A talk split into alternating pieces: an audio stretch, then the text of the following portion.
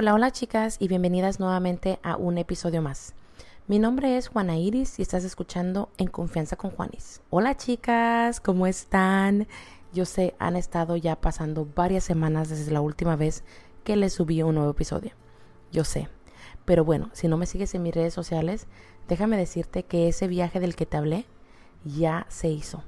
Ese viaje por el que tanto anhelé, que fue ir a visitar a mi papá después de 23 años, estar con él después de tantos años, sentir ese hermoso abrazo y pues ahora estamos de vuelta.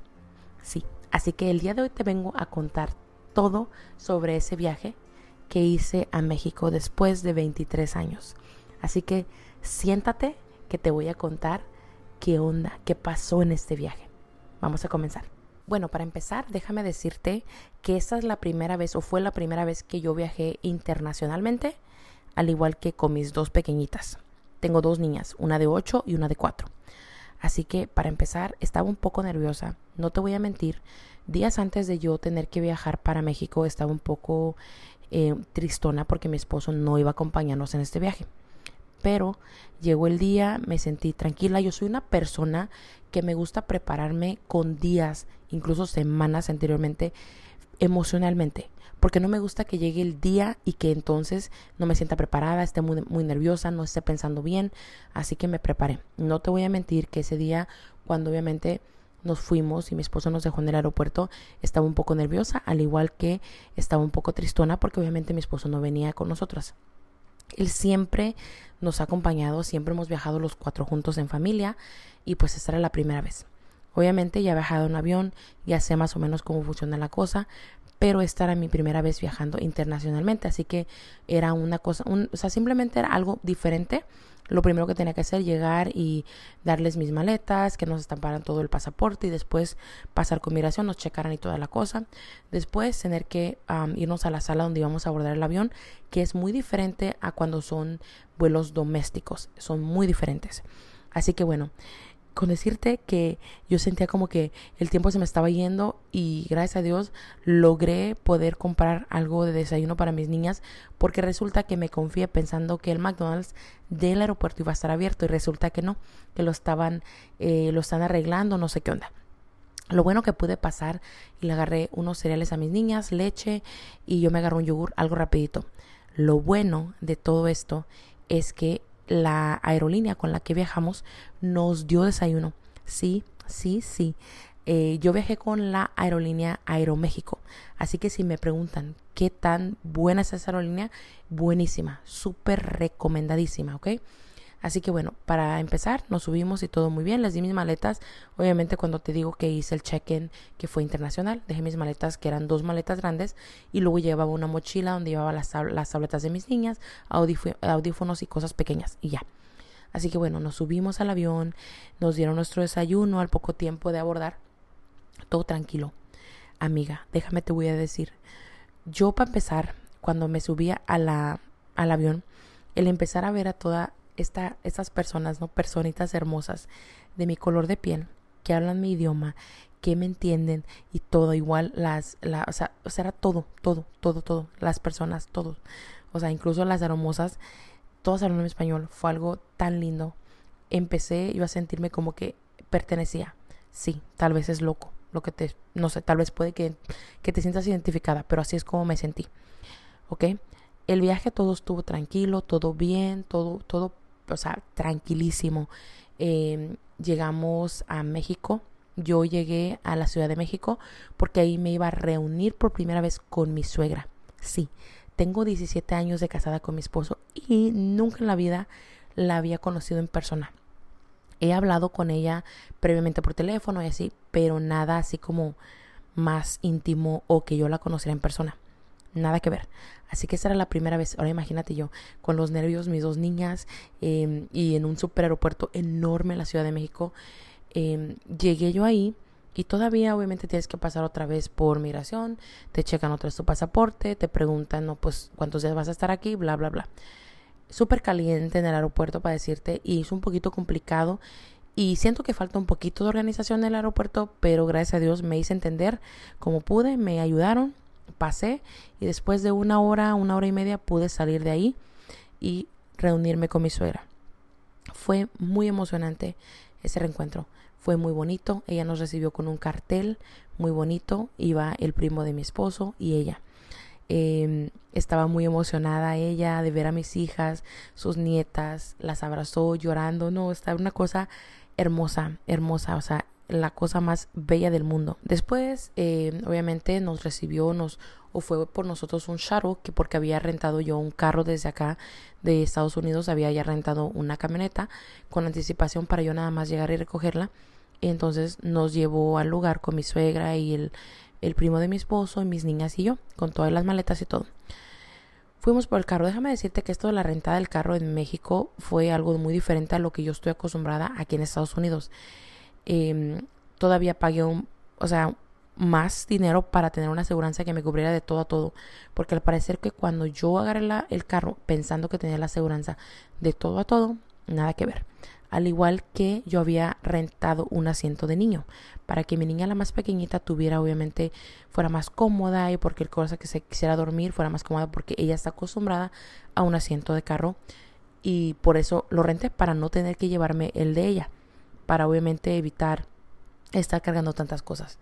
Pero realmente lo que pasó es que ni siquiera tenían el asiento, tenían un booster seat. Y ese booster seat obviamente para mi niña de cuatro años no funciona. Así que bueno, no me puedo quejar, todo estaba bien, salimos y créeme, cuando yo empecé a manejar, dije, ok, necesito pararme. Me paré después de que salí de ahí de donde rentan los carros y tuve que em, respirar, tranquilizarme, porque era la primera vez que yo estaba manejando en México. Créeme, me tomó un poquito de tiempo darme cuenta que estaba en México. No lo podía creer. O sea, como que fue un súper proceso. Así que bueno, empezamos a manejar o empecé a manejar. Y Dios mío, la gente en México maneja muy diferente. Sí, sentía como que estaba en peligro, como que podía pasar cualquier cosa, que me iban a golpear, que les iba a pegar, que iba a atropellar a alguien. Era una cosa que mi cabeza, mi cerebro empezó como a entrar en esta ansiedad y me tuve que tranquilizar, me tuve que relajar porque me estaba dando mucha ansiedad de ver cómo manejan, que se te meten, no te dejan pasar, es un relajo. Pero al final de esas dos semanas que estuve en México aprendí, aprendí. Como me dijo mi papá, es que no es que si quieres, es que tienes que aprender a su manera aquí. Y lo logré, sí. Así que bueno, todo ese día, esa tarde, porque ya literalmente a las 4 o 5 de la tarde, cuando ya fuimos a comer y todo estuvo súper padre, mi suegra muy, muy linda, el, primo de mi esposo de igual manera, igual su tía. Esa noche nos quedamos en la casa de su tía de mi esposo. Eh, muy amable, como les digo, o sea, muy, muy cómodas estábamos. La verdad que era la primera vez yo conociéndolos. Se portaron súper lindo con nosotras. Y este, al otro día en la mañana ya nos íbamos a ir para Acapulco, porque en sí ese era mi, mi destino a llegar de la Ciudad de México a Acapulco para ver finalmente a mi papá. Y bueno, em, obviamente yo iba a manejar de la Ciudad de México a Acapulco. Tempranito a las 7 de la mañana fue cuando salimos de la Ciudad de México rumbo a Acapulco cuatro horas y media después, manejando todo tranquilo en el autopista, en el autopista perdón, de igual manera pagando casetas, todo tranquilo, muy tranquilo. Em, obviamente, andar manejando en México fue algo muy diferente, pero la ventaja es de que pues sé manejar, sé andar en la autopista y tranquilo, todo tranquilo. Llegó el momento de, de llegar ahí con mi papá. Bueno, si ustedes no me siguen en mis redes sociales, déjenme platicarles que dos semanas antes de yo ir para México, lamentablemente mi papá fue internado, fue hospitalizado y se me puso malito y la verdad que fueron dos semanas súper complicadas, dos semanas llenas de mucha angustia porque obviamente em, estaba muy preocupada. Mi papá eh, tiene 74 años, ya es un, un, hombre ya adulto, ya mayor, más delicado em, y al parecer iba a necesitar cirugía. Gracias a Dios no fue terminando así y algo que yo siempre he aprendido es que Dios hace las cosas por algo. Resulta que él se puso malo dos semanas antes de yo ir para México. Y cuando ya estaba yo literalmente a días de, irme, recuerdo que yo estaba muy nerviosa. Este fue el primer cumpleaños que pasé yo preocupada, triste, angustiada por mi papá. Yo les he platicado a ustedes que yo soy muy apegada a mi papá, yo quiero y adoro mucho a mi padre. Y obviamente sentía como que en sí este año como que sentí como que el tiempo se me estaba yendo de las manos y tenía que yo hacer algo para yo volver a ver a mi papá y sanar esas heridas que yo traía desde muy pequeña, ya que cuando partí de México a los 10 años no pude despedirme de él. Nos tuvimos que venir a escondidas y no me pude despedir de él. Así que yo era era necesario para mí ir a cerrar ese ciclo, porque siempre sentí que no podía avanzar, porque ese dolor siempre estaba presente. Lo bueno que mi papá se mejoró, él me dice que yo fui esa, esa, ese positivismo que él necesitaba para salir de ese hospital, para salir bien, porque él tenía que ir a recibirme. Yo por muchos años hablé con mi papá de este reencuentro y siempre le pedía, llorando, con lágrimas en los ojos, que por favor me esperara que por favor me esperara porque yo iba a regresar. Déjame decirte que fueron las semanas más difíciles de mi vida porque no sabía si iba a volver a ver a mi papá o no.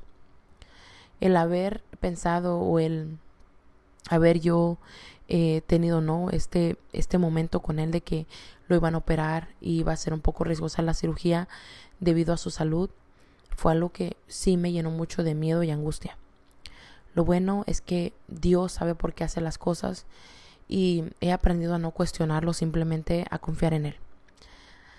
Así que llegué a Acapulco. Mi papá me llegó a recibir a la autopista, a la última caseta de Acapulco, y ahí es donde volví a ver a mi viejo. Créeme que ese abrazo se lo dio esa niña que se marchó de Acapulco a esos 10 añitos, pensando en el dolor que papá iba a sentir cuando él supiera que yo no iba a estar, que ya no estábamos en la casa. Ese abrazo se significó demasiado para mí, para esa niña. Esa niña, haz de cuenta como que ese dolor en ese momento se fue, se marchó, dejó de existir. Y lo único que existía era alegría, felicidad, porque por fin había vuelto a ver a papá. Papá estaba conmigo finalmente. Finalmente estaba con papá. Y nada ni nadie podía separarnos. Ese abrazo fue el abrazo más hermoso que he sentido en mi vida, porque Él ha sanado mis heridas. Ese abrazo sanó las heridas que he cargado por 23 años que no había podido sanar y que por fin lo logré. Sentí como que ese regalo me lo debía a mí, se lo debía a esa niña de 10 años que por tantos años lloró por papá y me imploraba que, lo, que, la, que la llevara a que lo volviera a ver. Se lo cumplí y lo logramos. Recuerdo que al ver a mi papá lo abrazaba, lo besaba, le agarraba su cara, sus manos. No podía creer que estaba yo ahí. Fueron las mejores, las, los mejores días que pasé con él. Me llevó a la playa o lo llevé a la playa. Estuve cuidando de él también, porque obviamente mi papá no estaba al 100 tuve que comprar obviamente comida para que él se alimentara. De igual manera, llegué a esa casa donde yo nací. Esa casa que me vio nacer, esa casa que me vio crecer por 10 años. En cada esquina me veía, en cada esquina veía a esa niña jugando, haciendo travesuras. Pero también veía a mis hermanos, veía a mi madre, veía a esa familia que en algún momento, hace años, fueron tan felices las fiestas, mi casa, mi carita, esa carita de esa niña pícara, esa niña que se divertía, esa niña que corría por toda la casa, esa niña que corría a los brazos de papá, porque hasta eso pude recorrer toda mi colonia. Y significó bastante para mí. Me tocó limpiar la cocina, hacer un poco de limpieza. Y en esa cocina no paraba de ver a mi madre, porque ella es donde más pasaba el tiempo cocinando. A mi madre siempre le ha gustado cocinar. Y por eso es que esa cocina me trajo tantos recuerdos. No te voy a mentir, lloré todos esos días. Lloré porque eran tanto que tenía que sacar. Agradecía esa casa, agradecía la vida y agradecía al, al tiempo, a los recuerdos, a la memoria, a todo lo que me había hecho o lo que me había ayudado para llegar a donde estoy ahora y poder regresar a mis raíces incluso con personas que me vieron crecer, que me vieron nacer, vecinos que les dieron gusto, les dio gusto verme, los abracé con tanto gusto, a mi gente. Es algo tan bonito que sentí, pero no se compara con el yo haber visto a mi padre una vez más y sentirme tan tranquila, sentirme a gusto. Ahora la adulta está tranquila porque después de ese abrazo es como que la adulta Juana Iris fue la que empezó a disfrutar de papá. Volví a ser hija, volví a casa y fueron, como te digo, los días más bonitos de mi vida. Fueron unos días súper calurosos donde mis niñas disfrutaron demasiado estar ahí, al igual que con mi suegra y mi papá. Era algo tan bonito que no me la podía creer. El calor de Acapulco es demasiado intenso e insoportable para mí. No lo soporto. Y es increíble, pero ni mis niñas, pero ellas, yo no sé cómo le hacían, que lo aguantaban. Bueno, déjame decirte que el yo estar con papá me ayudó mucho a sanar, ya que yo les he venido platicando que por los últimos tres años he ido trabajando mucho en mi niña interior. Sanarla ha sido mi prioridad. Y ahora que estoy de regreso, después de haber estado dos semanas, una semana con mi papá, una semana con mi, con mi suegra en Puebla, y regresar a mis raíces, me, me han ayudado bastante a ver la vida más clara, a ver mi camino, a ver para dónde quiero ir, lo que en realidad me hace feliz y quién soy. Hace muchos años era algo que yo comencé buscando cuando empecé este caminar, este andar de sanar. No sabía para dónde iba, lo único que yo veía era dolor. Era como esta neblina que no me dejaba ver. Pero ahora que ya fui, ya regresé, tranquila con mis hijas, pero que esa niña se quedó allá. Es loco, pero ese dolor de esa niña se quedó allá, tranquilo, en paz, por fin feliz. Y ahora la adulta ha tomado posesión de su vida. He tomado posesión de lo que quiero, para dónde quiero ir. Ha sido un proceso muy largo, un proceso donde sí, he llorado mucho, he sufrido mucho, pero aprendí que el miedo que se ha ido presentando desde principios de este año se ha convertido en mi mejor, mi mejor amigo. Se ha convertido en mi mejor amigo porque he aprendido a rendirme ante él y he aprendido a confiar. He aprendido a que no todo lo que yo pienso que es malo es malo. Al igual que simplemente es cosa de dejar ir, rendirme ante él y solamente confiar. Ahora la adulta te puedo decir que ella está tranquila. Ella ahora ve las cosas más claras, me siento en paz, duermo y me despierto con mucha tranquilidad y mucha paz interior. Al igual que ahora puedo, puedo platicar con mi padre de ahora, del futuro e incluso de lo que vivimos hace tres, cuatro semanas desde que yo regresé. Es algo tan bonito el poder estar con Él o el haber estado con Él, porque ahora mi, mi corazón está en paz. Estuve con Él, me reí, lloramos, platicamos y recordamos momentos hermosos de nuestra familia, momentos que tal vez también incluso me había olvidado. El estar con Él y platicar y que Él viera a esta mujer en la que se ha convertido esa niña fue algo tan bonito el poder reencontrarme con mi papá, el poder haber estado con él y que aunque fueron dos semanas difíciles porque él estuvo enfermo, me vine tranquila. Ese último abrazo que nos dimos en esa despedida, lloré porque obviamente estaba feliz. Lloré de felicidad porque lo volví a ver. Pero me vine, me vine tranquila, me vine en paz, mi corazón por fin descansó, mi alma por fin está tranquila. Y eso era algo que por muchos años busqué. Y ahora el tenerlo o el haberlo yo conseguido y que yo lo logré es algo que me llena de mucha felicidad, pero sobre todo orgullo. Orgullo porque he sido muy luchona, porque me he atrevido, me he atrevido a buscar esa felicidad, no afuera, sino dentro de mí, y aventarme a hacer las cosas, a pesar de las circunstancias o del miedo que muchas veces sentí y estuvo presente en esto. Desde que yo apliqué para, obviamente, mi permiso y poder salir, estuvo presente el miedo. Pero vuelvo y repito, se lo agradezco por haber estado presente en todo este tiempo.